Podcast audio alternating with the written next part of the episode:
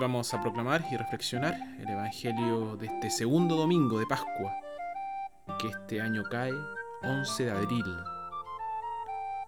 Evangelio de nuestro Señor Jesucristo según San Juan. Ese mismo día, el primero después del sábado, los discípulos estaban reunidos por la tarde con las puertas cerradas por miedo a los judíos. Llegó Jesús, se puso de pie en medio de ellos y les dijo, La paz esté con ustedes. Dicho esto, le mostró las manos y el costado. Los discípulos se alegraron mucho al ver al Señor. Jesús les volvió a decir, La paz esté con ustedes. Como el Padre me envió a mí, así los envío yo también. Dicho esto, sopló sobre ellos y les dijo, Reciban el Espíritu Santo. A quienes descarguen de sus pecados serán liberados, y a quienes se los retengan serán retenidos. Tomás, uno de los doce, llamado el mellizo, no estaba con ellos cuando vino Jesús. Los otros discípulos le dijeron, Hemos visto al Señor. Pero él contestó, Hasta que no vea la marca de los clavos en sus manos, no meta mis dedos en el agujero de los clavos, y no introduzca mi mano en la herida de su costado, no creeré. Ocho días después, los discípulos de Jesús estaban otra vez en casa, y Tomás con ellos. Estando las puertas cerradas, Jesús vino y se puso en medio de ellos. Les dijo, La paz esté con ustedes. Después dijo a Tomás, Pon aquí tu dedo y mira mis manos. Extiende tu mano y métela en mi costado. Deja de negar y cree. Tomás exclamó, Tú eres mi Señor y mi Dios. Jesús replicó, Crees porque me has visto. Felices los que no han visto, pero creen. Muchas otras señales milagrosas hizo Jesús en presencia de sus discípulos, que no están escritas en este libro. Estas han sido escritas para que crean que Jesús es el Cristo, el Hijo de Dios. Crean y tendrán vida por su nombre. Palabra del Señor.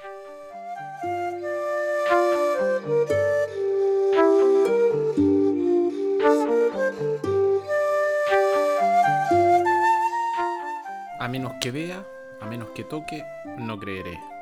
Eso dijo Tomás. Suena muy razonable y muy lógico. Representa el enfoque racional tan en boga de hoy. Hoy prevalece la opinión de que todo se puede explicar racionalmente. Si algo es oscuro, todo lo que tenemos que hacer es arrojar un rayo de luz científica sobre eso y se va a aclarar. Por supuesto que debemos guiarnos por la razón, pero también debemos escuchar la imaginación y el corazón.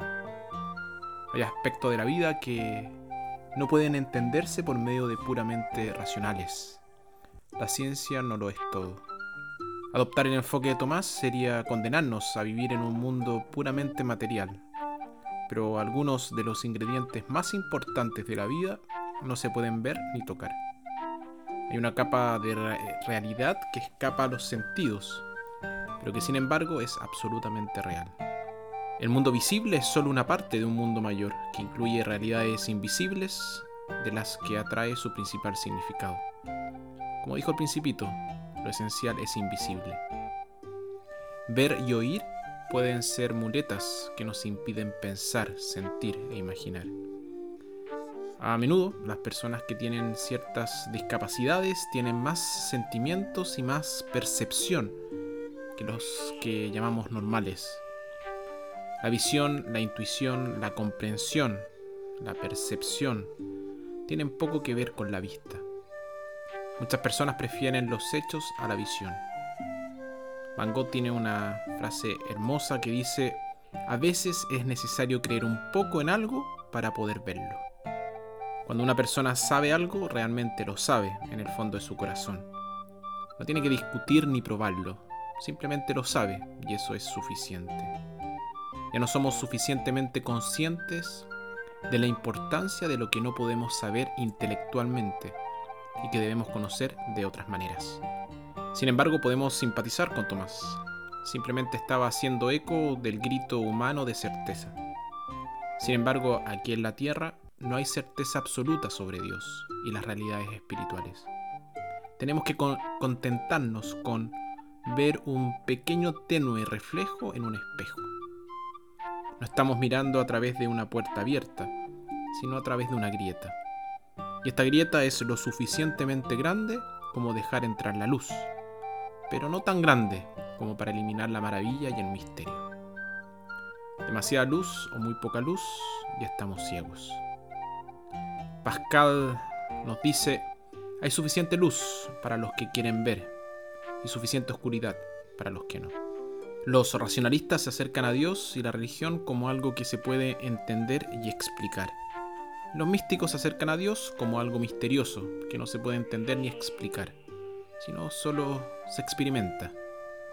La fe nos lleva donde nuestros sentidos no pueden ir. La pregunta hoy es, ¿cuál es más fuerte, la fe sin dudas o la fe que lucha con la duda?